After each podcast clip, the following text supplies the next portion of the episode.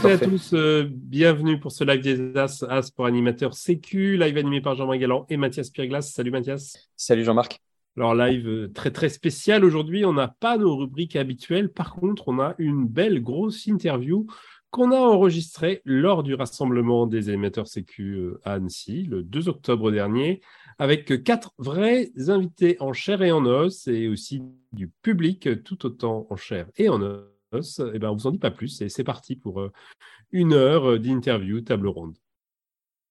Donc bonjour tout le monde, bonjour tout le monde, euh, bienvenue pour ce table ronde pour, du rassemblement des animateurs Sécu. on est à Annecy, il fait super beau dehors, c'est un peu cruel, mais on va passer un, bon moment avec nos quatre invités du jour. Ben, je vous présente Laurent Chiabot. Laurent, tu es dirigeant de Super. Super marque euh, historique, évidemment, de sellettes d'abord, mais aussi de plein d'autres choses. Hein. Je pense qu'on est tous euh, recouverts de la tête aux pieds d'accessoires super, y compris peut-être de, voiles super, donc acteur majeur dans le milieu. Joël Favre, Joël, tu es euh, moniteur de cross, tu écumes les montagnes qui nous entourent depuis, depuis bien longtemps, mais tu as fait aussi pas mal d'autres métiers dans le milieu, tu as été moniteur de CIV, si mes souvenirs sont bons, pilote, test aussi. Pilote test. Cédric, Cédric Niedu, euh, donc euh, Cédric, euh, bah, tu es aussi pilote test, tu es, t'occupes de Certica, qui est une, un atelier de contrôle. Un atelier de contrôle et qui a pour particularité de faire des contrôles en vol. Tout à fait. On en, en reproduisant les, les, manœuvres de l'homologation pour, pour vérifier entre l'homologation, le comportement d'une voile neuve et les mêmes procédures avec les voiles qui ont déjà volé pour voir si ça correspond toujours. Manu Félix Faure, cadre technique euh, à la fédération, euh, spécialement rattaché à la commission technique et sécurité, donc en charge de, suivre un petit peu toutes les, toutes les données qui, concernent l'accidentologie. Tu es aussi moniteur de Delta. Oui, exactement.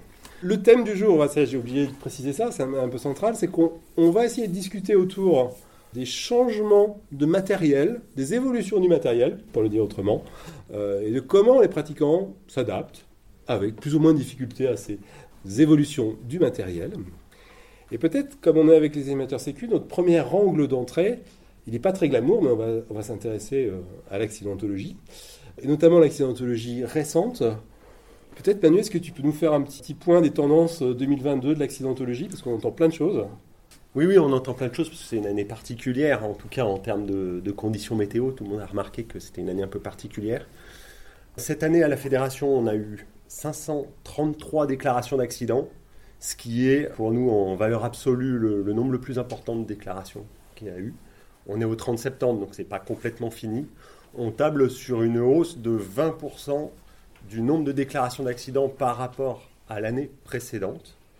Ce chiffre, il est relativisé parce que, en, parallèle de ça, il y a une augmentation du nombre de pratiquants qui va être de l'ordre de 10% encore cette année. Donc euh, voilà, on ne va pas être sur une bonne année en termes d'un taux d'accidenté, mais malgré tout, voilà, le, chiffre de la valeur absolue est à relativiser. Et c'est aussi à relativiser dans un périmètre un peu plus large. Depuis 2010, le taux d'accidenté à la fédération est en constante diminution. On était à 1,60% d'accidentés. Hein, pour, 100 personnes, il y en a 1,6 qui déclarent un accident dans l'année à la Fédé. Toute gravité confondue Toute gravité confondue, exactement. Et là, euh, on est à moins de 1,2. Donc on, a diminué de 50% euh, le nombre d'accidents depuis 2010. Donc on est content, les AS, ça ne sert pas à grand-chose, puisque tout va bien.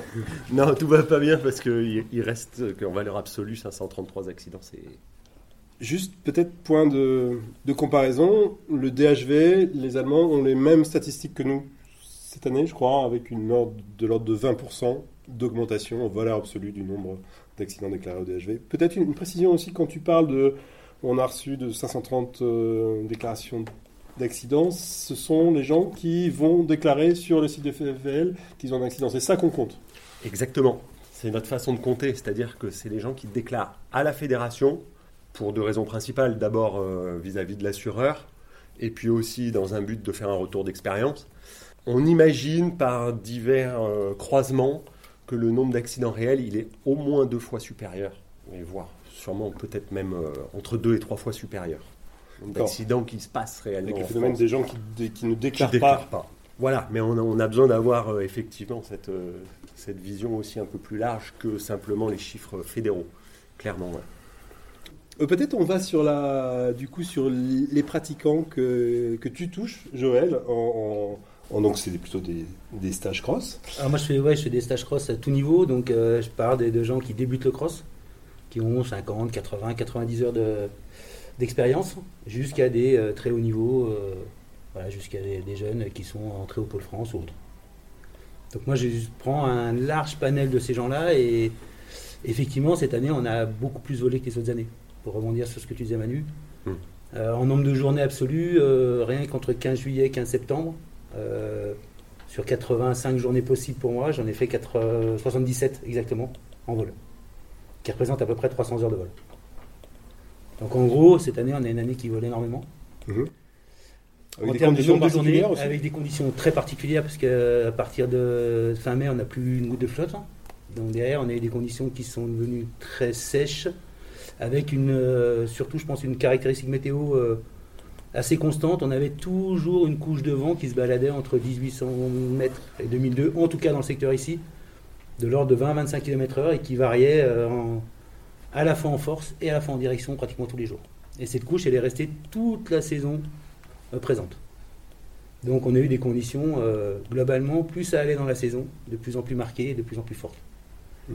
Certes avec des plafonds très hauts, Puisqu'ici, euh, c'était pas rare de faire 3005, 3006, voire 4000 dans les Aravis, voire plus dans le, dans le massif du Mont Blanc.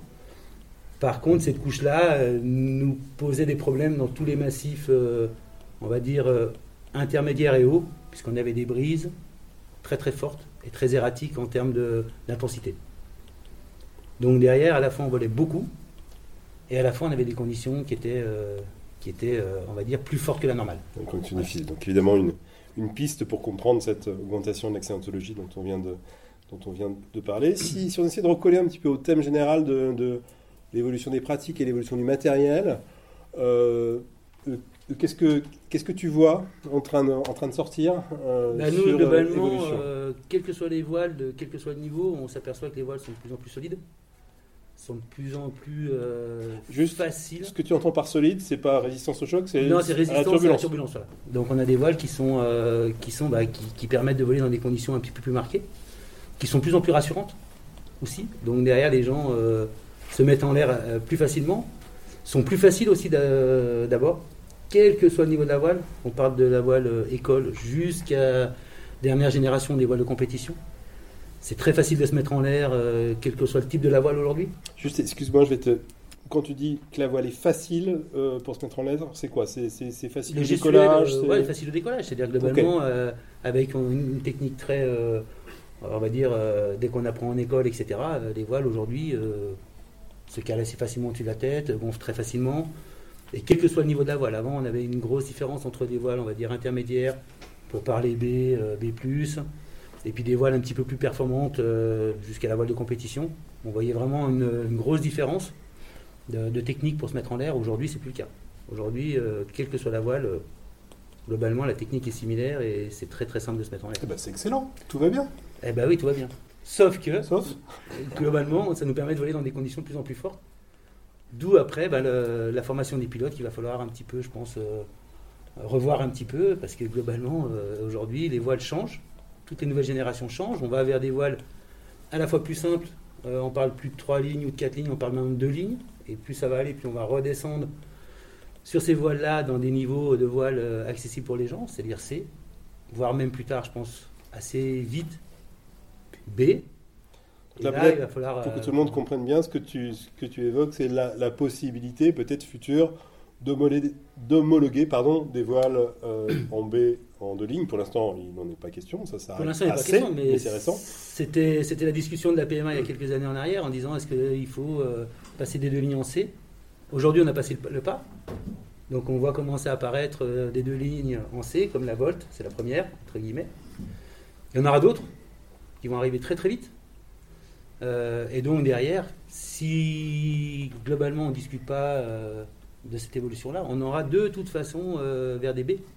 On a hâte évidemment d'entendre l'avis constructeur mon avis personnel, sur cette question-là, Eddie Tester, mais peut-être. Euh, oui, c'est ouais, tu veux rebondir? Juste rebondir sur cette histoire d'homologation. Vous avez compris que jusqu'à présent, à partir du moment où une voile avait besoin de lignes de pliage au moment de l'homologation, c'est-à-dire que pour créer, pour générer la fermeture qui correspond au cahier des charges de l'homologation, on était obligé sur certains modèles d'utiliser des lignes de pliage. C'est-à-dire qu'on rajoutait des suspentes plus proches du bord d'attaque que la ligne des A, qui nous permettait de faire les fermetures plus facilement. Parce que si on tirait, je ne sais pas si vous avez des, voiles avec des deux lignes, en fait, quand on tire sur l'élévateur, on n'arrive plus à générer une fermeture. Il faut générer du mouvement de tangage pour une détente. Mais une vraie fermeture, juste en tirant sur l'élévateur, on n'y arrive pas.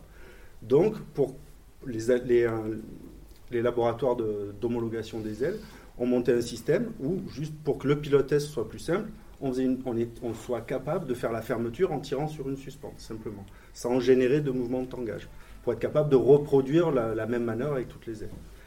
Et en fait, pendant très longtemps, plus, ça a été une histoire un peu politique, on va dire, entre les constructeurs.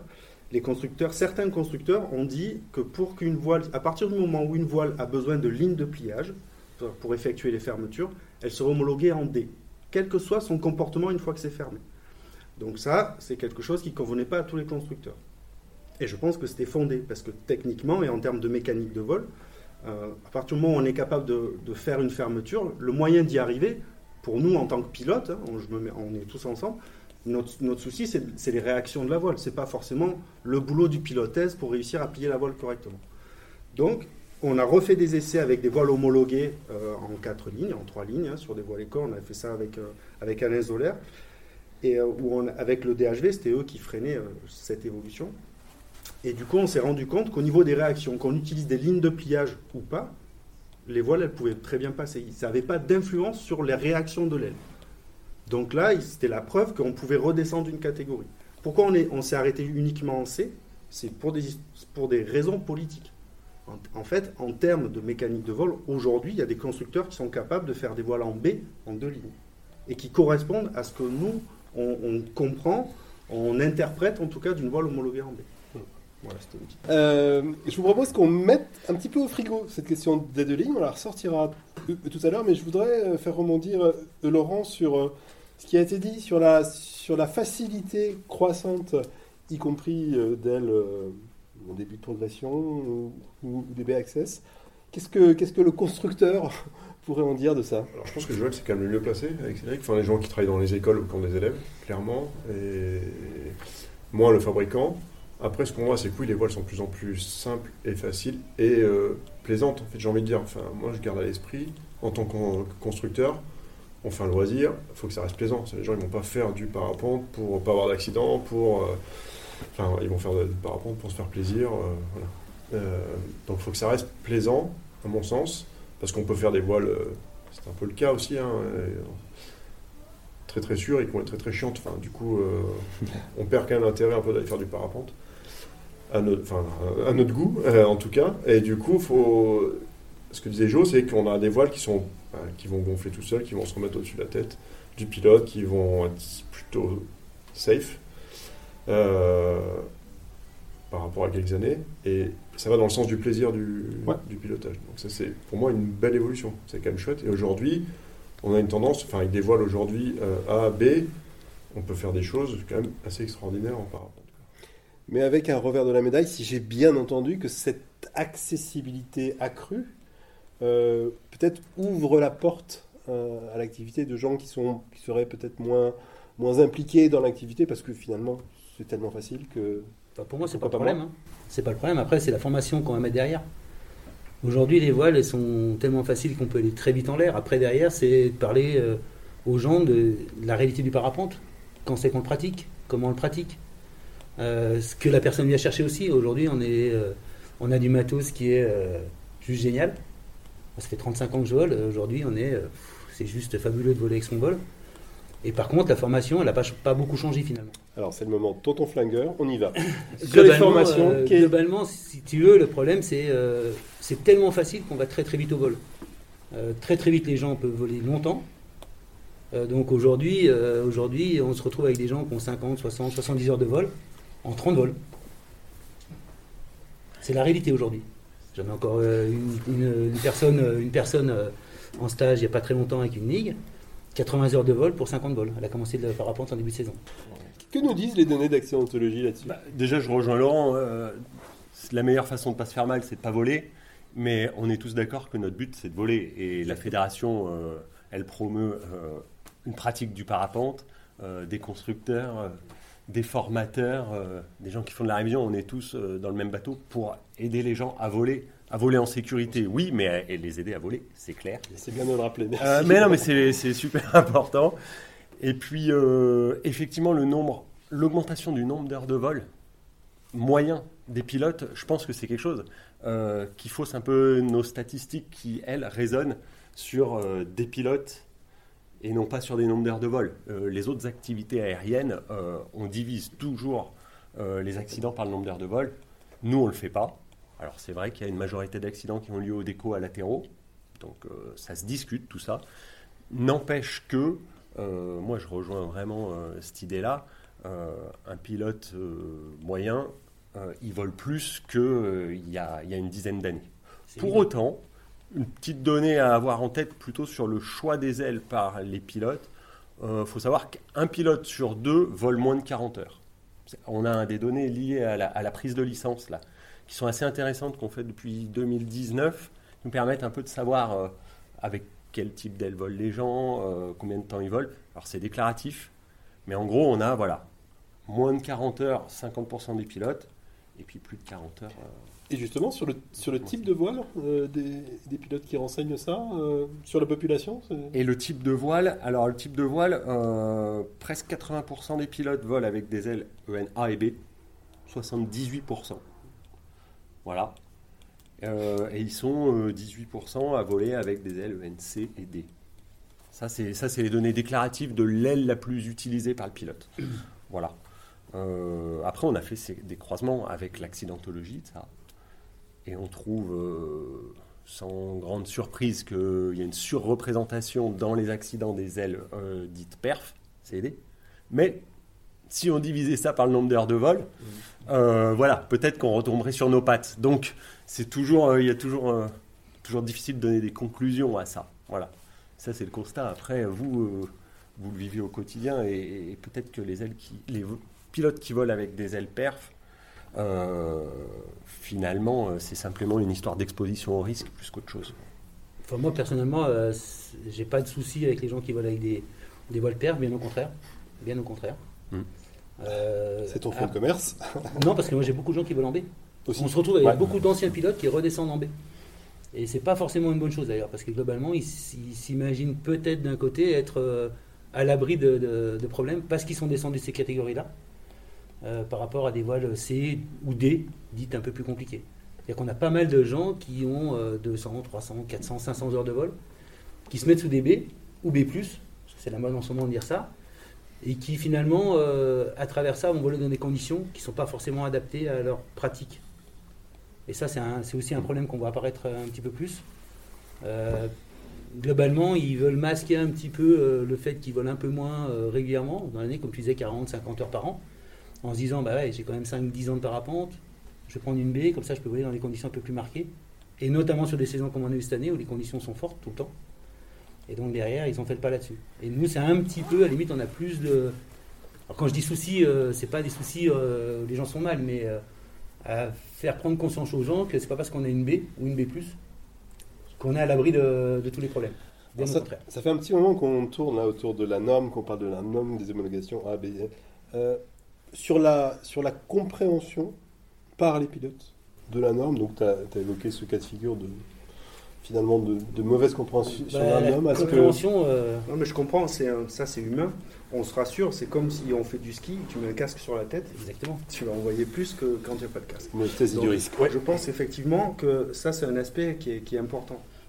Mais je pense que le problème, c'est l'interprétation qu'ont les pilotes de la norme, de- des tests d'homologation, les procédures en vol. En fait, souvent, on s'imagine par exemple qu'entre une B, on va prendre des exemples précis. On, va prendre, Laurent est là, on va prendre par exemple la STEP, euh, donc qui est une B avec de l'allongement qui est assez performante. Et puis on va prendre euh, par exemple une autre voile chez Ozone, une Delta 4 par exemple. Donc on, est sur deux modèles où si vous allez hors domaine de vol, sur des fermetures asymétriques, ça va être assez proche. Et la Step, elle fait partie des ailes les plus cool en B+. Euh, dans les B+, qui ont des watts, vous avez l'Ikuma 2. C'est une voile qui vraiment est un petit peu plus exigeante que, que, la Step en tout cas. Euh, sinon, sur les B qui volent, on a aussi euh, la Iota. La Iota 2 était une aile qui avait pas mal d'énergie, l'Advance Iota 2. Donc par rapport à ça, la Step, hors domaine de vol, est déjà un peu plus cool. Mais la différence entre ce type de machine et la catégorie supérieure, on parle uniquement de comportement hors domaine de vol. C'est-à-dire que quand le pilote, bah, quand on s'en est pris une, une grosse en général, quand c'est un bout d'aile, on n'en parle pas, mais quand on se fait des, grosses fermetures, un gros incident de vol, le truc qui nous secoue un peu, où on n'est pas sûr de réagir toujours forcément correctement, là la différence entre une B et une C, elle est, vraiment elle n'est pas énorme. Ce qu'il faut se dire, c'est que au niveau, quand on fait les tests d'homologation, on va prendre par exemple on va prendre une manœuvre qui est la plus représentative de ce qui peut nous arriver dans la vraie vie, c'est les fermetures asymétriques. Quand on va prendre des fermetures asymétriques, il y a certains modèles euh, qui sont en B, qui sont très proches de la limite, on va dire, avec C. Ça veut dire, c'est le- la- l'angle de rotation que va faire la voile une fois qu'elle est refermée sans action du pilote. D'accord? Sans action du pilote, c'est-à-dire que dans la vraie vie, ça se passe jamais comme ça. D'accord? Donc ça déjà, ça limite un peu le champ de l'intérêt de la norme.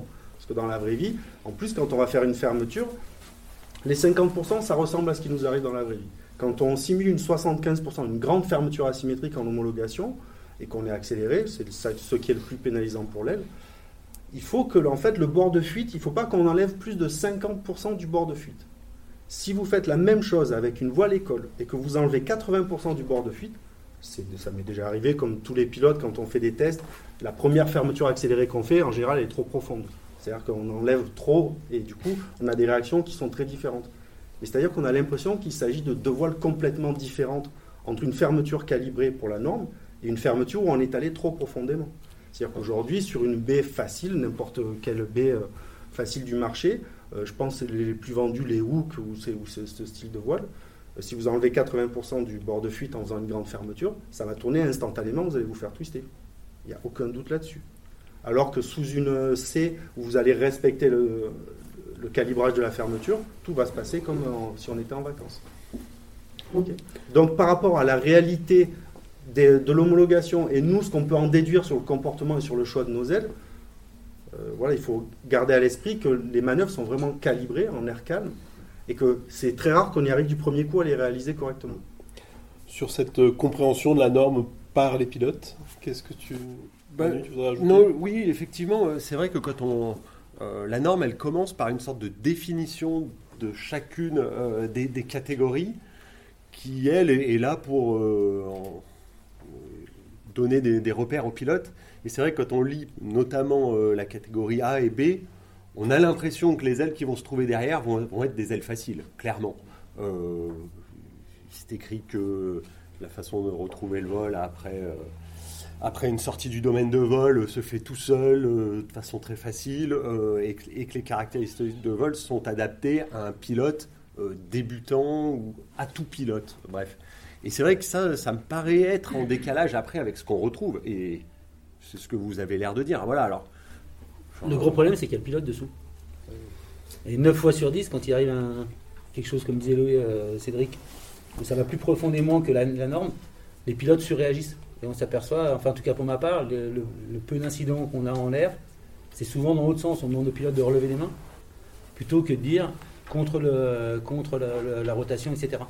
On a beaucoup plus de gens qui sont, euh, par le stress, au moment où ça arrive, surpris, ça part fort, parce que globalement, euh, une fermeture, euh, ça arrive, euh, c'est pas forcément effectivement que 50% de la corde ou 80% de la corde, ça va plus loin et quand ça part en rotation, eh ben, ça part un petit peu plus vite que ce qu'ils imaginent et derrière on a du surpilotage. En tout cas, moi c'est ce que j'ai dans mes, réactions, c'est se faire gaffe beaucoup plus au surpilotage parce qu'on se fait surprendre. Dans la vraie vie, quand ça arrive, on s'y attend pas forcément. Et derrière, les gens, bah, ils, ils surcomptent. Et 9 fois sur 10, c'est un peu le problème qu'on a. nous. Laurent, peut-être Je voulais là-dessus. juste compléter et puis donner un autre point de vue sur la, la norme aussi. Euh, et ça, c'est le point de vue des pilotes de- d'essai qu'on a en interne. Euh, plutôt des jeunes et, qui ont envie d'y aller. Et, et quand ils ont participé à la formation pour devenir pilote d'essai dans le laboratoire, les retours que- qu'on a eus, et c'est pas un seul pilote, c'est plusieurs pilotes, c'est de dire la norme, elle est quand même bien. Elle est quand même bien faite. Euh, au moins, il y a une norme qui qu'on essaie autant que possible d'être reproductible partout, en France, en Allemagne, en Suisse, c'est quelque chose qui n'est pas évident avec nos voilures souples. Et c'est pour ça que c'est compliqué, euh, comme disait Cédric, à reproduire, à, à suivre le texte de la norme.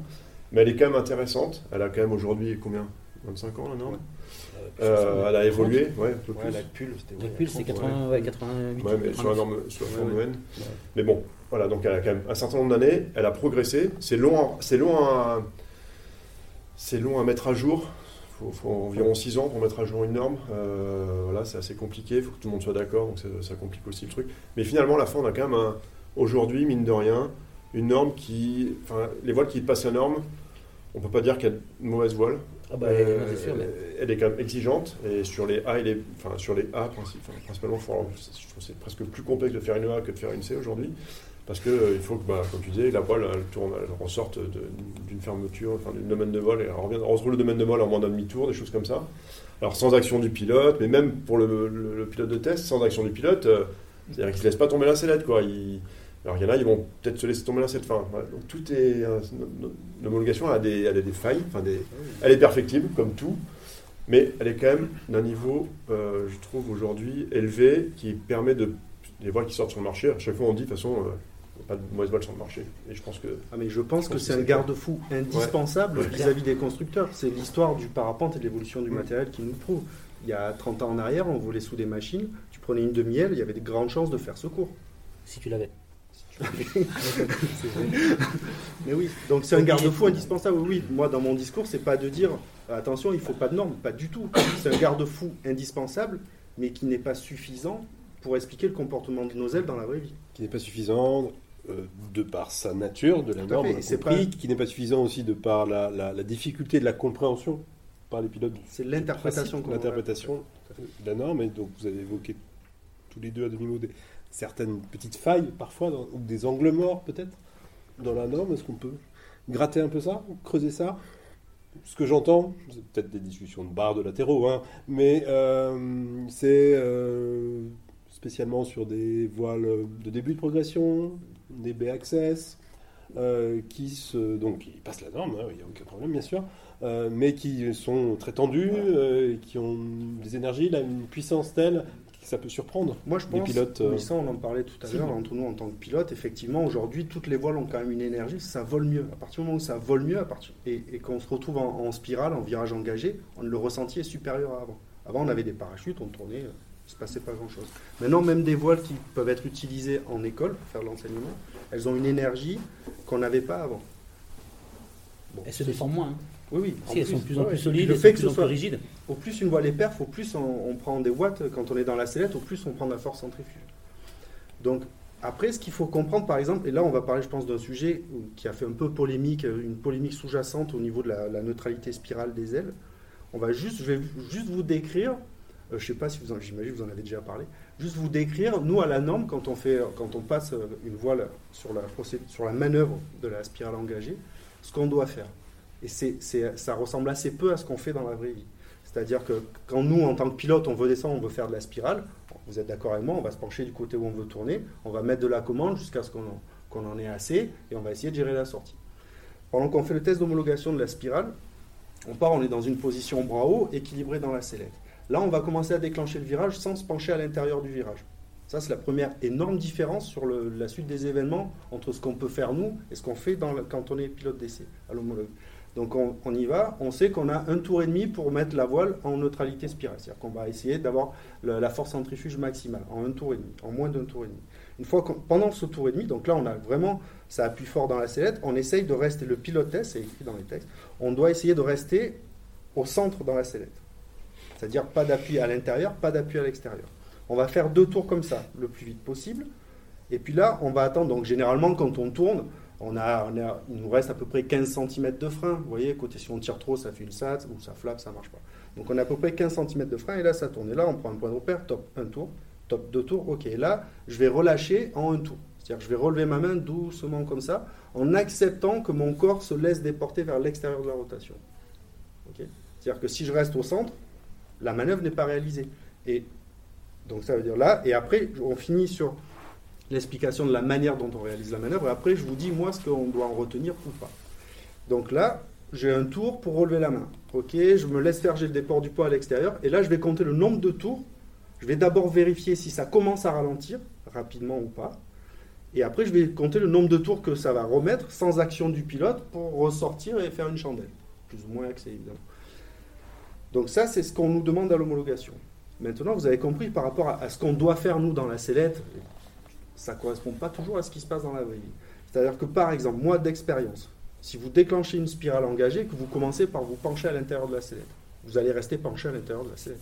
Et là, vous, allez relever la main, vous pouvez relever la main avec toutes les voiles qui existent.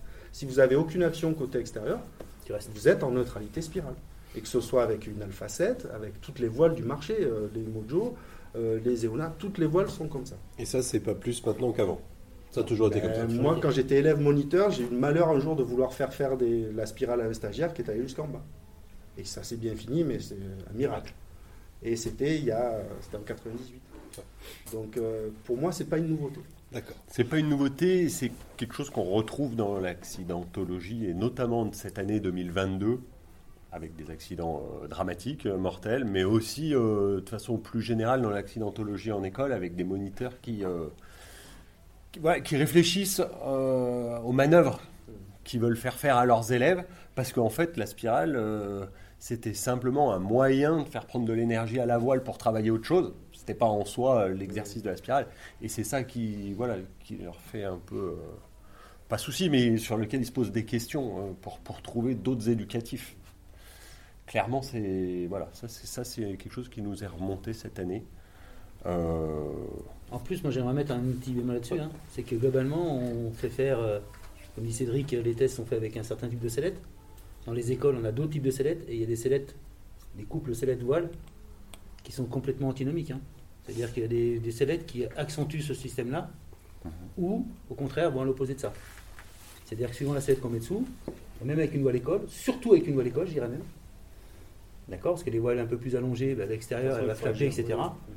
Donc ça va se fermer tout seul, et donc du coup ça va ressortir de la spirale. Mais avec une voile école, suivant les sellettes qu'on met dessous, et quel que soit le type de sellette, on peut accentuer ce, phénomène d'instabilité ou dans l'autre sens, faire sortir une voile, ne pas pouvoir la faire entrer en neutralité. neutralité stable, on en a ou neutralité. Mais, Donc globalement, il faut faire aussi attention à ça et le matériel est hyper important. Ok, donc les voiles A, B Access, on a, c'est bon, on en a parlé, avec le problème. Euh, peut-être on ressort du frigo euh, les, les, deux lignes. Tu, tu, tu, viens de parler de d'adéquation voile sellette, donc ça m'y fait, ça m'y fait penser. Qu'est-ce que ça, qu'est-ce que ça change pour les pilotes ben, Qu'est-ce que ça change en termes de pilotage Qu'est-ce que tu observes? Surtout les voiles de ligne, ça permet d'aller beaucoup plus vite parce qu'on en est beaucoup traîné. Euh, globalement, aujourd'hui, les voiles de ligne sont de plus en plus confortables à voler, sont de plus en plus maniables. Avant, c'était un peu le frein pour les pilotes. On avait des voiles qui étaient pas forcément disait, euh, euh, comme disait Laurent on fait du parapente pour se faire plaisir et de ligne c'était à la fois de la performance mais on n'avait pas forcément ce côté plaisir d'être en l'air, euh, de tourner le petit noyau, etc. Aujourd'hui c'est plus le cas, grâce notamment à la XAL. On a redescendu sur des voiles très légères du deux lignes, avec des voiles ultra maniables, souvent assez accessibles, résistantes à la turbulence. À la turbulence, on commence à le retrouver maintenant sur des voiles de compète, avec la fameuse Zeno 2 qui vient de sortir, tout le monde en parle, on a pas mal en l'air. On a des C qui arrivent, comme la Volt 4, Mathias on a une, donc il pourrait peut-être en parler aussi. Et globalement, aujourd'hui, on se retrouve à avoir des voiles à la fois hyper plaisantes et qui ouvrent un domaine de vol euh, assez inédit pour les pilotes, puisque avant on parlait de 45-50 km/h, on va dire deuxième barreau. Aujourd'hui, avec ces deux lignes-là, on parle plutôt de 60 km/h. Et à 60 km/h, une voile, une voile, on va dire en souple, se pilote plus, plus pareil. Et donc là, je pense que globalement aujourd'hui, nous, notre boulot, Enfin, moi, mon boulot, c'est d'arriver à faire prendre conscience aux pilotes, et notamment pas forcément ceux qui rentrent dans l'activité aujourd'hui, parce qu'ils sont tout frais. On leur fait passer à peu près ce qu'on veut. Mais notamment tous ces pilotes qui ont 200, 300, 400, 500 heures de vol, qui volent depuis plus de 10 ans, que globalement, à parapente de ce type-là, se pilotent plus du tout de la même façon. Et notamment dès qu'on touche l'accélérateur. Et ça, c'est quelque chose qu'il va falloir qu'on. Tu sais, c'est le, pilotage aux arrières obligatoire. C'est le pilotage aux arrières obligatoire qu'on commence à avoir sur du 3 lignes. Sur certaines 3 lignes, on va dire les fameuses C euh, dernière génération. Euh, il y en a une chez euh, Super, la Savage, Sigma 11 chez Advance, et on peut en, donner la Pina 4, toutes les marques en ont, où on commence à avoir des accessoires pour piloter au C. Et maintenant, bah, sur du B, on va piloter au B. Et surtout, il faut prendre conscience aux gens, où avant on disait attention, point de contact, voire même un petit peu plus bas. Aujourd'hui, c'est que dès qu'on touche l'accélérateur, surtout on touche plus les freins, et on pilote plus qu'avec ses poignets sur les baies. Et ça, c'est un changement de mentalité qu'il va falloir faire passer dans les, un petit peu partout, chez les moniteurs, chez vous en tant que référent sécurité dans les clubs, ou du tout, où on se dit ça pilote plus du tout pareil. Les réactions sont pas du tout les mêmes. S'il nous arrive un incident, on va dire, au-delà du premier barreau d'accélérateur, si on touche les freins, on amplifie les problématiques. D'accord Donc c'est quelque chose qu'il faut prendre conscience quand même et faire passer le message. Euh, aujourd'hui, c'est le, mouvement naturel des fabricants. On va vers ce côté euh, performance, accessibilité sur des voiles euh, bas de ligne. Voilà. Avec ce sentiment d'accessibilité que tu décrivais avec son il, piège. Il est, réel. Hein. Enfin, moi, en tant que pilote, aujourd'hui, c'est tellement simple de voler avec ces machines-là que globalement, on, pourquoi on n'y va pas? Ce que tu me disais en préparant l'interview, c'est qu'une Zeno, c'est parce que si ça, ça bouge moins qu'une voile école. Quoi. Bah, pratiquement. pratiquement. Et c'est plus résistant à Et c'est plus résistant à la turbulence. C'est plus résistant à la turbulence. En plus. Donc globalement, euh, tous les pilotes qui ont un petit peu un niveau vont aller chercher ça, et quand on vole là-dessous, on n'a pas envie de revenir en arrière. Parce que globalement, ce sentiment-là, il est quand même euh, juste génial. Voler à 60 km/h le long des falaises, euh, voilà, aujourd'hui c'est. Ça dépend des conditions. On est bien d'accord, c'est bien le problème. Excellent tout ça. Donc, la problématique aujourd'hui, c'est. Le juge de paix sera l'accidentologie. Donc la problématique aujourd'hui, c'est le matériel nous le permet. Maintenant, c'est comment nous on fait pour euh, permettre aux pilotes qui vont là-dessous de voler toujours euh, de plus en plus en sécurité finalement. Après, moi, pour revenir un petit peu sur le, peu d'expérience que j'ai, enfin, j'essaye, je vole moi sous des deux lignes, et comme j'essaye quelques ailes, j'ai pu essayer la Volt. Euh, en fait, ce qu'il faut se dire, c'est que au niveau, effectivement, au niveau de la résistance à la turbulence, c'est qu'on va traverser la même turbulence avec une deux lignes ou avec euh, une trois lignes, même de catégorie d'homologation inférieure, le profil va être plus résistant en deux lignes parce que les points d'attache sont reculés. Au niveau de l'incidence, il y a une meilleure gestion de l'incidence. Par contre, une fois qu'on sera hors domaine de vol, sur une fermeture asymétrique par exemple, le débattement qui va nous rester pour piloter la voile sera peut-être un peu différent. Et tout à l'heure, je, juste je rebondis par rapport au, surpilotage, on, l'a un peu, évoqué tout à l'heure. C'est-à-dire que le surpilotage, à votre avis, pour vous là, en tant que, que pilote, c'est quoi le surpilotage? C'est-à-dire, ça va être des grosses amplitudes, ou vous pensez que ça peut être des petites amplitudes suffisent pour faire du surpilotage? Une fois qu'on est hors domaine de vol. Il y a ça, effectivement, c'est très important. Mais ce qu'il faut se dire, c'est qu'il faut vraiment faire la différence entre le débattement qu'on a dans le domaine de vol, c'est-à-dire que sur la plupart des ailes, on, des ailes, on a au minimum 50 cm, c'est-à-dire que tout va venir se jouer au niveau des hanches, entre le moment où ça vole et le moment où ça s'arrête de voler. Si vous détruisez le profil, c'est-à-dire que vous faites par exemple un décrochage, une phase de parachutage, votre profil s'est pincé, hop, ça vole plus, d'accord? On a une vitesse qui est verticale. Là, il y a certains modèles de voile, ce qu'on appelle la marge de surpilotage, qui vont se remettre à voler avec les mains aux épaules. Auquel le profil se reconstruit, pam, ça revole. Il y a certains modèles de voile où jusqu'à 5 cm des, poulies, ça ne revole toujours pas. Ça veut dire que dans certaines configurations, on prend une fermeture, je suis surpris, je surpilote, ok, je passe à travers, là, mon profil se, se vide. Là, le surpilotage, ça peut être 5 cm de frein, même sous une baie. D'accord? Et ça, on ne le mesure pas à l'homologation. C'est-à-dire qu'à l'homologation, il n'y a que la manœuvre de la demi-aile avec maintien de cap où on va chercher le point de décrochage.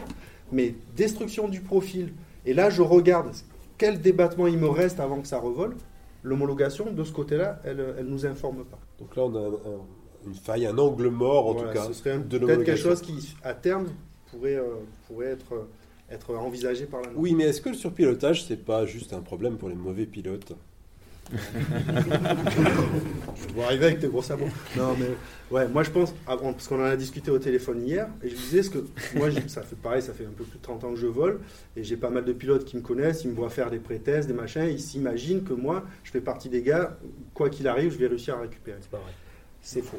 Euh, moi, je me rends compte parce que je me filme. tous les vols que je fais où je sors du domaine de vol, je me filme. Et il y a plein de fois où je me regarde ensuite et là, je me vois planter une main alors qu'il n'y avait aucune raison de la planter ou d'être dissymétrique à un moment où ça n'avait aucun intérêt d'être dissymétrique. C'est-à-dire que je pense honnêtement qu'on est tous capables de surpiloter. C'est-à-dire d'avoir une réaction qui n'est pas adaptée euh, sur au moment T, on va dire. J'en ai discuté, on a la chance de côtoyer des pilotes de très très haut niveau hein, qui gagnent des Coupes du Monde et qui nous disent L'autre jour, je me suis mis un sketch, je me suis rendu compte que je faisais de la merde. C'est-à-dire qu'ils mettaient les mains alors qu'il fallait pas. Je vais pas balancer des noms. Mais, donc voilà, par Seiko, sinon les autres, les autres ils l'avouent. Non, mais du coup, donc ce qu'il faut se dire, et je pense qu'ici, dans cette salle, on est tous capables de surpiloter, c'est-à-dire d'être surpris et d'avoir une action qui fait que ça ne va pas améliorer les choses. L'intérêt de la formation et de travailler sur des stages hors domaine de vol, de, de jouer, de passer du temps sous sa voile, c'est de dire, ok, là je suis en train de faire de la merde. Mais je suis pas encore par terre, parce que tant qu'on est en parachutage, on n'est pas en train de tomber du ciel. 7-8 mètres secondes, la vie est belle. ok? En autoroute, on peut être à 25 mètres secondes. C'est plus la même ambiance. Du coup, ok, j'ai bloqué ma, rotation, ouais, je passé à travers. Et là, ok, hop, je me réveille et je vais y aller tout en douceur. ok? Et je vais avoir des actions de pilotage et je vais accepter d'être capable à certains moments, s'il faut remettre les mains aux poulies, je remets les mains aux poulies. Après, je vous dis pas que ça y est, c'est fini quand vous avez fait ça. hein. Parce que si la voile, elle se remet à voler, qu'elle est un peu derrière, ça va arriver à 200 à l'heure. ok? Donc là, derrière, on plante un grand coup de frein et une tempo, vous avez dû en parler, mais une fois qu'on a freiné, on a fait 30% du boulot. Ce qui est important hors domaine de vol, c'est votre capacité à relever la main au bon moment, mais surtout à la relever, à les relever vite. Une action de pilotage, une fois qu'on a bloqué une grosse abattée, le relevé des mains sera toujours rapide. Si vous le faites doucement, vous risquez de repasser par un décrodynamique. Donc là, on est, on est en train de vivre un cive avec toi. Euh, et je me posais la question, en t'écoutant, euh, en termes de formation, en tout cas, est-ce que est-ce qu'on met suffisamment l'accent sur euh, éviter ces situations euh, plutôt que de quoi faire quand ça arrive? Bien sûr, les deux sont utiles, mais bon. Moi, je pense globalement, c'est toujours que le pilote, il ait une référence dans l'espace. Aujourd'hui, on a beaucoup de soucis. Même en cross, on s'aperçoit que les gens, ils ont la tête pendue là-haut. Ils regardent ce qui se passe sur la voile. Même quand il n'y a pas d'emmerde, mais dès que ça bouge un peu. Et il y a cette perte de référence dans l'espace. Euh, globalement, c'est le plus important de savoir si on va vers l'avant, vers l'arrière, si on descend, si on monte, si on tourne. Il y a des pilotes qui s'en rendent même pas compte. Donc, à un moment donné, euh, d'avoir la tête pendue là-haut, ça pose un problème. Donc, un des problèmes qu'on a aussi, quand on, comme disait Cédric, euh, ça nous arrive de se faire coincer, le premier réflexe, c'est de savoir où je me situe. Et ça, le fait de me situer, c'est pas là-haut, la voile est déformée, c'est fait par rapport à moi, par rapport au sol, qu'est-ce que j'ai comme espace? Est-ce que j'ai du temps? Ça, c'est la première chose aussi pareil. hein, quand il nous arrive une emmerde, est-ce que j'ai du temps? D'accord? Et par rapport à ça, qu'est-ce que je fais? Est-ce que ça se passe dans mon dos, devant moi? Et donc, ce référentiel dans l'espace, il est hyper important. Donc, le regard de- du pilote, qui doit se, faire euh, vers le haut, vers le bas, vers le 360 degrés pour savoir où il se situe. Dès qu'on a des emmerdes, souvent on s'aperçoit que les pilotes, et même nous en tant que pilote euh, d'essai ou quand on essaie des voiles, le, le regard il monte là-haut. Donc c'est s'obliger à un moment donné à se dire qu'est-ce qui se passe autour de moi? N'empêche que la, la majorité des pilotes et les 50% qui volent moins de 40 heures, euh, je vais dire, je, me- je vais me mettre dedans, on a beaucoup de mal à se donner la référence de où on en est. On est Et notamment lorsqu'on part sur une fermeture asymétrique et que ça part fort, euh, on a vraiment l'impression que très rapidement on, on est submergé par plein de choses. Euh, c'est un constat qu'on fait depuis un petit moment quand même. Et notamment, il y avait euh, la maxime un tour, euh, je fais secours, euh, qu'on donne à la fédération depuis un moment. Et je pense qu'elle porte un petit peu ses fruits. On le voit aussi dans les statistiques accidents. Il y a eu des années dramatiques sur les fermetures asymétriques, avec beaucoup de gens qui tiraient pas, pas le secours. On a l'impression que ça s'érode un peu ces chiffres-là, qu'il y en aurait de moins en moins qui se font grièvement mal. Il y a toujours des fermetures, mais je, voilà, il y a toute une catégorie de, de pilotes qui se disent euh, bon, tant pis, je, je vais perdre un peu, mais euh, ce soir, euh, je suis dans les arbres et pas, je me ferai pas plus mal. Voilà. Après, c'est sûr que pour des pilotes plus expérimentés, il faut apprendre à, Ouais, à se représenter les choses. hein. Mais faut pas l'oublier ce cours parce que c'est un des problèmes qu'on a, qu'on peut avoir nous en tant que, que pilote un peu plus ancien, c'est que on est, on se dit, on va pouvoir récupérer. On peut aussi oublier euh, de faire ce cours. il y en a eu. Euh, Oui, ça, ça- le message voilà. c'est ça va un peu mieux, mais on n'est pas encore. euh, le secours, c'est On quand n'est même. pas encore euh, sauvé. quand même- voilà. Ouais. Et à un moment donné, il faut pas, il faut pas l'oublier et ça peut, euh, on peut en avoir besoin. Et si on en a besoin, il faut penser à mettre la main sur la poignée. Moi, j'aimerais bien entendre le constructeur. Je te, je te vois, Laurent, prendre- écouter très attentivement, prendre des notes, tout, tout ce qui vient d'être dit autour euh, du comportement des voiles, euh, de la de l'adaptation au, au pilote. Qu'est-ce que, qu'est-ce que ça t'évoque? Euh, là, comme ça, euh, non, mais tout ce qu'ils disent, déjà, beaucoup d'expérience. Alors, moi, c'est bien, je vole aussi euh, depuis 30 ans, mais pas avec le même niveau et pas avec le même nombre d'heures de vol. Et j'ai aussi surpiloté quand j'ai pris la voile sur la gueule, comme tout le monde. Voilà. Et j'ai aussi regardé la voile plutôt que de regarder, regarder devant. Donc, je me considère bien dans, dans le, dans, dans les gens dont vous parlez. Euh, après, les constructeurs, je pense que là, ça rejoint un peu ce que je disais tout à l'heure sur l'enseignement. Accompagner l'enseignement avec l'évolution des, des produits, euh, des voiles, Mhm. des sellettes, un peu tout. Parce qu'il y a aussi aujourd'hui, je pense que peut-être 50% des gens, en tout cas Annecy par exemple, en cocon. Et ça a peut-être changé. Ah oui, on n'a pas beaucoup parlé cocon et beaucoup voile. 80 Qu'est-ce que, qu'est-ce que tu observes, toi, Alors dans, ça, la, dans, la demande non, des pilotes observations, je pense qu'il vaut mieux que ce soit Joe, c'est vrai, qui, qui, qui, qui, qui- qui- qui dise un peu sur ça là. Bah, globalement, quand on regarde un site, euh, on, on se projette à plein feu la forte là, on va se mettre par terre, on regarde. Il y a, je dirais même plus de 50%, il y a plus de 80% des gens. Si on enlève les gens qui sont dans l'école, on va dire, hein, qui font de l'initiation, etc., tous les gens qui volent pour eux, on est plus à 80% de gens qui volent avec des cocons que, euh, que des gens qui volent avec des sellettes. Euh, Alors sur site. Même sur site. Ouais, mais sur site, après tu fais vol rando, ça, tu vois, ça Après, après j'enlève les le- rando. Après les voiles rando, on a des voiles un peu spécifiques, mais dès qu'on a des voiles, on va dire B, euh, classiques, euh, B, C, D, on s'aperçoit que pratiquement 80% des, des- des gens volent avec des cocons aujourd'hui, c'est une réalité. Euh, donc derrière, bah, il y, a, y a ça qu'il faut prendre en compte aussi pour nous. Moi, dans mes stages, j'ai euh, oui, plus de 80% des gens qui volent avec des cocons. Ouais. C'est plus de 80%, c'est 90% des gens.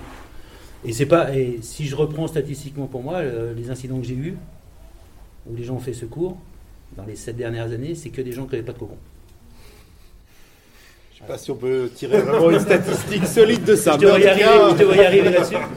Donc globalement, il n'y a pas de corrélation entre cocon pas cocon sur le, on va dire l'accidentologie, en tout cas, euh, à travers de ce que moi je vis. Discours. Après, Euh, ouais, vas-y, juste pour rebondir là-dessus, moi, par- quand on fait les tests d'homologation ou quand vous regardez des acrobates voler, euh, il y en- vous en verrez jamais un en cocon.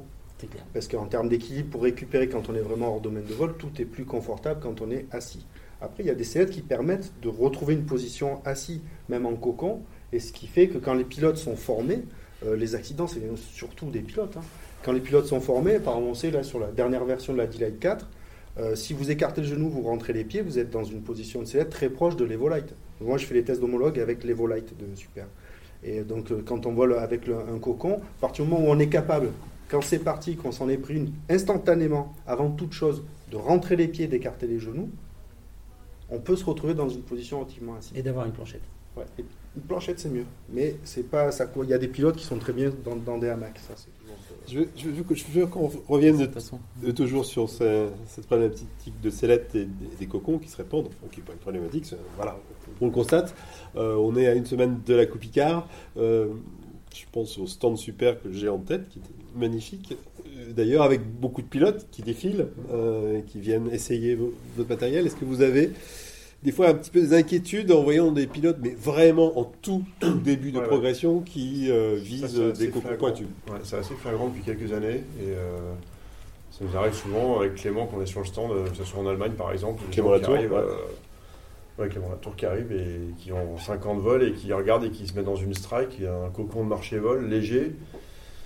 Et là on se dit en fait bah non c'est pas pour vous mais même s'ils se sentent bien et tout mais voilà il il y a des produits qui sont quand même moins accessibles et qui vont complexifier la gestion en cas de pépin parce que quand tout va bien c'est sympa. Après il faut aussi reconnaître que le cocon, euh, même pour un pilote comme moi du dimanche, euh, c'est confortable, il y a un appui des pieds, il y a une sensation qui est quand même en vol qui est quand même euh, agréable. Il fait chaud. Euh, voilà, il fait plus chaud. Ouais. Donc non, mais mine de rien, c'est aussi important. Donc il y a plein d'avantages quand même au cocon, mais euh, voilà, la sortie de, de- du décollage et attraper le cocon euh, sans lâcher les commandes, c'est pas mal aussi, parce que ça peut être une source d'accident. Euh, bien sortir avant et plutôt que d'arriver comme ça, euh, enfin voilà, jusqu'à 50 cm du sol euh, pour faire bien à l'atterrissage, en restant dans le cocon. Si la moindre, la moindre fermeture à 20 mètres sol, ça va être compliqué à gérer. Mais sinon, le cocon a quand même plein d'avantages et plein de bonnes choses. Euh, et il y a des gens aujourd'hui qui vont vers le cocon, euh, mais, enfin naturellement oui, mais qui ne se rendent pas compte que ça demande un peu plus. Et là aussi, euh, c'est compliqué. Alors nous, on, on essaie de le dire, mais bon, après les gens en boutique, ils font ce qu'ils veulent aussi. On essaie de dire, voilà, on fait des sets avec cocon, euh, sur les D-Lite par exemple, qui sont des sets plutôt stables, qui sont réputés et, on, les annonce comme euh, des sellettes accessibles en tant que premier cocon. C'est pas le cas de tous les modèles dans la gamme. Mais quand c'est le cas, on le dit parce qu'on sait que c'est des produits qui vont. On a les retours des, gens qui font des, des cives, des stages cives, où ils nous disent ben ouais, avec la Dilite, ça se passe bien, avec ce modèle-là, un peu moins. Donc ça nous permet aussi d'avoir un retour d'expérience, de dire aux gens voilà, selon votre pratique, c'est adapté ou c'est pas adapté. Donc c'est vraiment dans la communication spécifique que vous faites sur chaque produit que vous On essayez de- de, de- cibler au mieux le Enfin, type de cibler. pilote. Ouais, de, de donner un maximum d'informations pour les pilotes pour qu'ils choisissent en, en connaissance de cause. Parce qu'après, ils sont libres. C'est du voie libre. Ils sont libres. Certes. Mais, mais ouais, ouais, ça reste- et c'est pas mal. C'est important. euh, mais c'est bien de leur donner un maximum d'informations. voilà. Alors il y a, il y a un acteur dont on n'a pas du tout parlé jusqu'à maintenant, et puis c'est peut-être le, le moment de l'évoquer, c'est la PMA. Laurent, tu voulais peut-être en dire spécifiquement euh, Alors, la PMA, deux mots, parce que c'est pas très bien connu en plus. Ouais, c'est pas très euh, bien connu parce que alors c'est ça veut dire euh, Paraglaning Manufacturer Association. C'est assez ancien, c'est pas loin d'avoir une vingtaine d'années. Euh, le slogan aujourd'hui c'est euh, on s'occupe tous de la sécurité. Donc c'est pas euh, pour que les fabricants gagnent plus d'argent ou qu'ils font plus de matériel, c'est axé sur il faut qu'on préserve notre activité qui est géniale, mais qui est aussi accidentogène et qu'il ne faut pas que ce soit trop accidentogène, sinon il y en aura de moins en moins qui, en profiteront. Et euh, là, récemment, depuis deux ans, là, on a mis en place des nouvelles choses. Alors, moi, je suis vice-président et je suis dans l'association depuis longtemps. Euh, je trouve ça chouette. Alors, déjà, c'est un super moment parce qu'on partage tous. Donc, alors, il n'y a pas toutes les marques, mais on représente 70% des marques aujourd'hui en termes de volume de, du matériel qui est mis sur le marché. Et euh, c'était un peu aussi au départ fait un peu pour le contre-pied du DHV qui avait un peu l'hégémonie sur la sécurité, sur plein de choses, avec un positionnement qui peut parfois être contestable, euh, même si ça amène des bonnes choses, c'était quand même un peu... euh, voilà. Donc c'était venu là un peu pour dire, attendez, il n'y a pas que vous qui avez voix au chapitre, et on a aussi des choses à dire en tant que fabricant, mais comme ça se fait dans d'autres domaines, hein, dans le matériel de montagne, euh, ils ont aussi un groupement de fabricants qui fait des normes, qui fait plein de choses. Et donc là, on a commencé à mettre en place des groupes de travail sur des thématiques particulières. Euh, il y en a trois. Il y en a une qui, avec un résultat qui va sortir dans les, prochaines, euh, les prochains mois, on va dire, avec des idées d'améliorer. Alors, on va pas complexifier les choses, on va pas rajouter des normes, il y en a déjà assez. On n'est pas là pour faire des normes. Mais on va essayer d'améliorer euh, ou de donner des standards qui n'existent pas. Donc, on se met d'accord entre fabricants.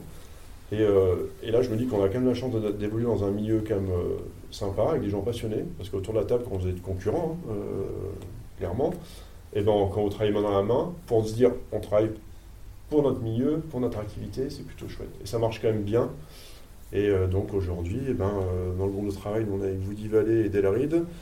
Dans notre groupe de travail, il y a Ozone, euh, il y a Jean. Et ces gens-là, eh ben, ils se mettent autour de la table et qu'est-ce qu'on peut faire pour que le marché, pour que notre activité, elle soit pérenne et qu'elle se développe bien et qu'on évite des accidents, des choses. Donc c'est plutôt bien. Ça, c'est pas très connu, on communique pas bien dessus parce qu'on est tous, euh, ben, les trois quarts, on est tous les dirigeants de nos entreprises. Il y a quelques salariés des entreprises qui participent au groupe de travail. Et donc on a un petit peu pris. Donc à chaque fois, bah, c'est des réunions. Alors là, avec le Covid, on a appris à faire plus de vidéoconférences, mais à chaque fois, c'était non, c'était Munich, c'était Annecy. On, voilà, on se déplace beaucoup. Juste dans le Mais détail, ce que je comprends pas exactement, c'est la- l'articulation avec la, la norme. De quelle façon la PMA peut euh, Alors la PMA siège Jouer sur la norme? VG6 de, de mémoire, donc le Working Group euh, numéro 6, le groupe de travail numéro 6 qui est euh, au sein de du CEN, donc le- la commission de la norme européenne. D'accord. voilà, euh, qui met à jour les, les normes. Donc c'est- compliqué parce que les fédérations, on voit au chapitre, les fabricants aussi, s'ils le demandent. Euh, il faut que tout ce monde-là euh, travaille ensemble et à la fin soit d'accord pour que le texte soit voté. Donc c'est pour ça que je vous ai dit, le 6 ans à peu près, c'est le délai. euh. Ok, donc c'est pas c'est pas la PMA qui décide de la norme évidemment, mais ça fait Non, partie et c'est normal des acteurs. ça serait, on est fabricant et c'est pas notre métier. Oui, oui, ça Euh, serait. on est un acteur. Il y, a les, il y a les fédérations qui représentent les, les pratiquants. Euh, il y a les- l'État. Enfin, il y a l'État aussi. Et c'est important qu'on ne soit pas juste nous à dire Voilà. on va faire cette norme-là. Même si on va, on va toujours le faire dans l'intérêt. Et l'intérêt final à chaque fois, moi j'ai eu des discussions de fois avec le DHV, c'est on vise l'intérêt du pilote. Quoi. Le reste, on s'en fout en fait. Euh, enfin, moi, quand je suis en réunion là-bas, je suis en la casquette et là, on est là pour les gens. Quoi. Si dans ce qu'on fait, ça va dans le sens de euh, bah, qu'ils prennent plus de plaisir, qu'ils se fassent moins mal et, et que c'est c'est bon, on a réussi. Quoi. Ouais. Bon, on Et- signe en bas. Si, si- Et alors, les- très concrètement, les groupes de travail sur lesquels, euh, crois, Il y en a un où tu peux. sur lesquels vous travaillez, euh, c'est quoi les sujets Alors les trois que sujets, il y en a un qui est l'harmonisation des, des centres de contrôle, que Ouais. voilà, tu, tu pilotes sur un peu la- la- ça en France. Pas check. Il y en a un autre qui est sur la partie. euh, on voudrait pouvoir changer facilement les tissus, euh, les tissus qu'on utilise sur nos voiles. Euh, sans, normalement, on est censé repasser la norme. Donc faire un load test, un choc test, euh, faire un vol.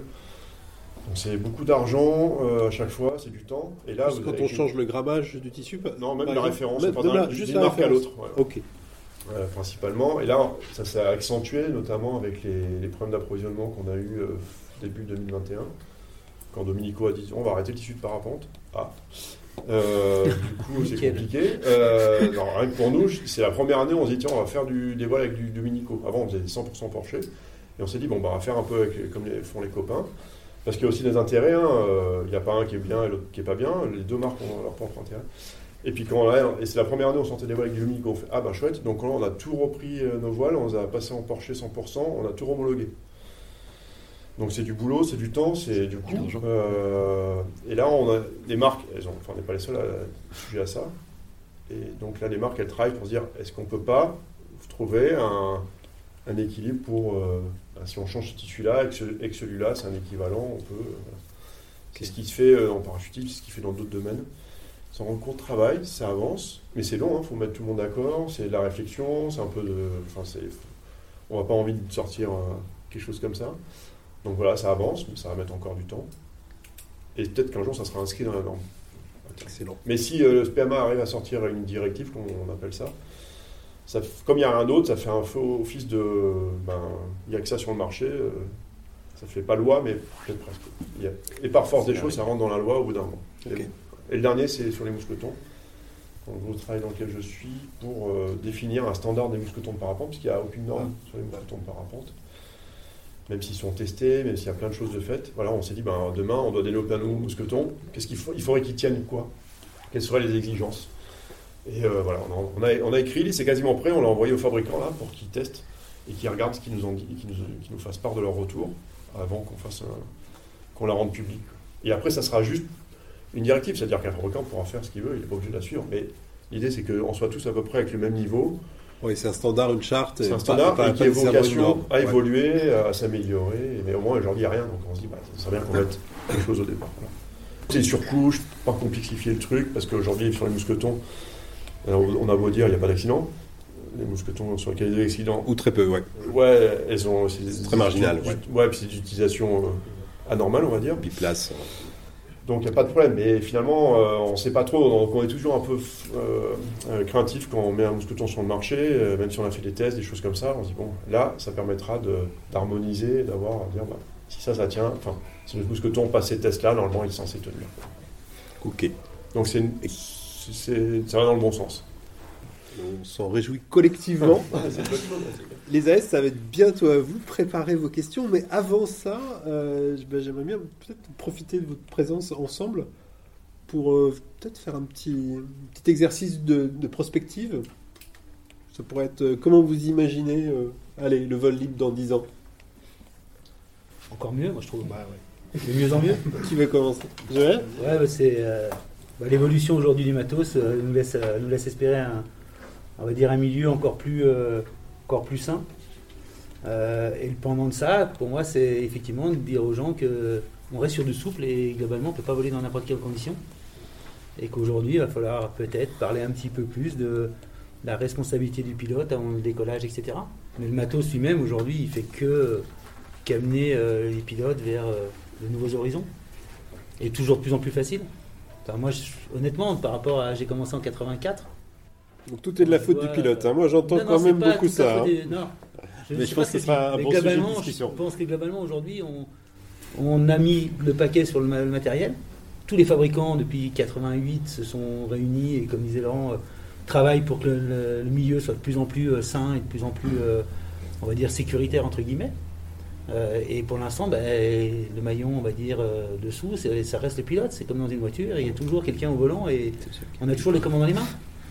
Et donc, à nous maintenant, euh, en tant que professionnels de l'enseignement, bah, de trouver des, trouver les moyens d'accompagner ces pilotes vers, euh, vers cette nouvelle génération de matériel qui est de plus en plus, euh, plus, en plus sympa. Quoi. Et vous, à travers euh, les, les clubs, de, de- de vraiment les accompagner. Parce qu'aujourd'hui, je pense que le principal euh, truc, il est là. C'est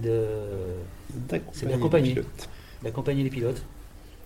Prospective. Volib dans 10 ans. Oui, oui, Cédric. Si, bah, s'il y a la même évolution que sur les dix dernières années, je trouve que ça, ça va être génial. On a vraiment tout à gagner. Puis parallèlement à ça, c'est l'évolution des- matériaux. Parce qu'aujourd'hui, les, la- les- les théories de la mécanique de vol, elles sont maîtrisées par les concepteurs. Euh, ce qui fera évoluer notre matériel, c'est les matériaux. Le jour où on aura des suspentes qui seront épaisses comme des cheveux, et, euh, je veux dire, en termes de performance, ce sera monstrueux. On aura des trucs qui vont voler super bien. Après, euh, petite parenthèse par rapport à ce que tu sous-entendais, moi, je considère vraiment que les accidents, euh, par rapport aux amis qui sont morts autour de moi ou qui, ont des accidents graves en parapente, moi, des incidents que j'ai pu vivre, euh, pour moi, un accident, c'est 100% de la faute du pilote. Euh, Dans son choix de matériel, ça peut évoluer, ça peut influer, mais c'est, je pense que faut pas trop se voiler la face, chercher des excuses à l'extérieur. Quand on se fait mal, c'est qu'il y a une combinaison de facteurs ou une énorme erreur monumentale. Euh, mais je pense vraiment, moi, je, le jour où je vais taper fort et que ce sera terminé, euh, j'en ai déjà parlé aux membres de ma famille, euh, je l'aurais cherché entre guillemets. Ce ne sera pas la faute à pas de chance. Voilà. À partir du moment, si vous voulez, au niveau, on parle rapidement de la prise de risque, au niveau de la prise de risque, à partir du moment où les pilotes ont conscience des risques qu'ils prennent, je considère qu'il n'y a personne qui peut aller les voir et leur dire fais pas ci, fais pas ça. D'accord? À partir du moment où ils en ont conscience. Euh, des pilotes qui n'en ont pas conscience, c'est plus embêtant.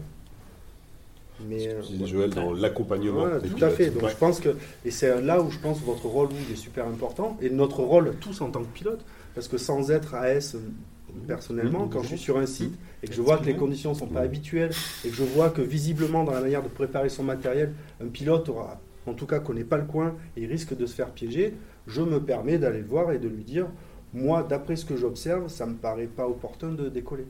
Et de renoncer au vol, je pense que ça reste le truc, euh, truc le- le plus important. On reste sur la prospective. Le Volib de dans 10 ans. Ben, moi aussi, je suis vachement enthousiaste euh, parce que le nombre de pilotes, il augmente. On l'a vu depuis 2010 à 2020. Là, on, on a pris 50% de pilotes en plus. C'est énorme. Et j'ai l'impression qu'on on continue sur cette lancée. Le niveau moyen des pilotes, de mon point de vue, il augmente aussi vachement par euh, les partages de connaissances, par tout ce qu'on peut trouver sur Internet. Par, euh, et ça, euh, ça a fait muter les pilotes clairement. Et, donc on peut être vraiment... bon, on peut se dire qu'à l'avenir, ça va, ça va continuer comme ça. La petite limite, c'est qu'on pratique tous aux mêmes endroits, sur les mêmes sites. Voilà, c'est une autre problématique, mais on sent que... Voilà. Après, on part faire du cross, faire des choses. N'empêche qu'on décolle souvent tous au même endroit. Ça, ça sera à gérer. Mais bon, on va y arriver. Et on- belle activité Est-ce que la, diversi- en augmentation, et ça, c'est sympa. Est-ce que la diversification des pratiques, euh, est-ce que c'est quelque chose qui, pour vous, va se, va se prolonger? J'entends par là les nouvelles pratiques qui apparaissent, le high and fly. le- le- Est-ce que ça, c'est une tendance Bah, Forte? Le, le hike and fly, je pense, c'est plus un retour aux sources du parapente. Exactement. Ouais, mais euh, effectivement, parce que nous, on s'est mis à voler parce qu'on faisait de la montagne Ouais, pour descendre exactement. sans se fatiguer. Mais c'est vrai que moi, j'ai l'impression, mais c'est dans ma vallée, dans la vallée du Grand Beau, où les nouveaux pilotes sont un peu plus jeunes et ils, ils crapahutent tous. C'est-à-dire qu'ils achètent tous du matériel réversible, des sellettes, euh, voilà, et avec du matériel plutôt léger. Donc moi, j'ai l'impression dans ma vallée, je ne sais pas au niveau des statistiques si, si ça correspond, mais euh, voilà, on est de retour sur une activité plus sportive et euh, sur un public peut-être un peu plus jeune aussi. un peu plus jeune Laurent, la vue du constructeur à 10 ans? Ben, ça rejoint ce que, ce que vous disiez. Je pense plus de plaisir, on aura plus de performance probablement, clairement. Euh, et puis tout ça, que, bah, ce qui serait bien, c'est qu'on fasse un- avec la sécurité euh, qui progresse aussi en même temps, que ce soit au niveau euh, de l'enseignement hein, et puis au niveau du matériel. Moi, il y a des choses sur lesquelles on travaille, par exemple. c'est là qui est bien placé parce que des fois on sollicite sur des, sur des voiles où, elle passe la norme, mais comment elle réagit en dehors du domaine de vol Est-ce qu'elle est chaude ou pas? Alors selon le programme, parce qu'une des, les pilotes qui vont être dessous, ils sont capables de gérer, on peut penser. Mais sur une voile plus accessible, ben, c'est intéressant pour nous, pour moi, en tant que dirigeant aussi, euh, par, euh, par, euh, par souci de- des produits qu'on propose, dire ok, mais sortie du vol, elle va réagir comment par rapport à ce que tu vois, comment tu trouves Et c'est aussi important, même si on n'est pas censé y aller, c'est que le jour où les gens vont s'y retrouver, avec les facteurs de stress, enfin un peu tout, ben, ça sera peut-être plus facile pour sortir des situations compliquées. Mais le reste, pour moi, c'est le plaisir. Et donc, oui, qu'on aille crapahuter, euh, qu'on aille faire du vol de plaine sur l'envie ou faire de l'accro, du soaring, parce que le soaring, c'est aussi une activité, je trouve, très très sympa et ludique pour le parapente. Il faut qu'on développe tout ça. Et Cette diversité des ouais, pratiques. parce que c'est voilà, Ouais. toutes, les- c'est toutes les pratiques qui sont sympas. Après, chacun a choisi la sienne ou les siennes, euh, et ça va continuer. Je pense, de toute façon, oui, l'activité a un vent, a le vent en poupe. Le Covid a juste renforcé un peu plus, euh, que ce soit en France, mais aussi à Comme les autres sports de nature en général, les autres sports nature, spécifiques et et Je pense qu'il faut s'en réjouir. C'est génial, moi, je trouve, de, de, de recroiser. Parce qu'à l'époque, euh, je faisais pas mal de vol rando, je voyais pas grand monde. Et aujourd'hui, c'est rare d'être seul dans le coin. Euh, et, et tant mieux, et tant mieux, parce que c'est facile, c'est le moyen le plus facile et le moins onéreux pour aller voler, et on a la chance de pouvoir le faire. Et de rentrer à la maison euh, safe le soir, avec des, plein d'images à la tête, c'est chouette. Excellent. Nous voici de retour dans notre distanciel préféré. Voilà, si vous avez envie d'approfondir, les AS qui étaient présents ont posé une bonne salve de questions à nos invités et on vous invite à regarder leurs réponses en suivant le lien à la fin de cette vidéo. Ouais, des bonnes questions et des bonnes réponses aussi. Euh, bah, écoutez, le live des As euh, spécial, c'est terminé pour aujourd'hui. Prochain live des As, le mercredi 16 novembre à 18h30. Euh, D'ici là, si vous avez des idées de thèmes, euh, d'invités, bah, comme dame, vous nous envoyez un petit mail à live des As, tout attaché euh, à fvl.fr. Salut à toutes et à tous et à la prochaine. Salut, salut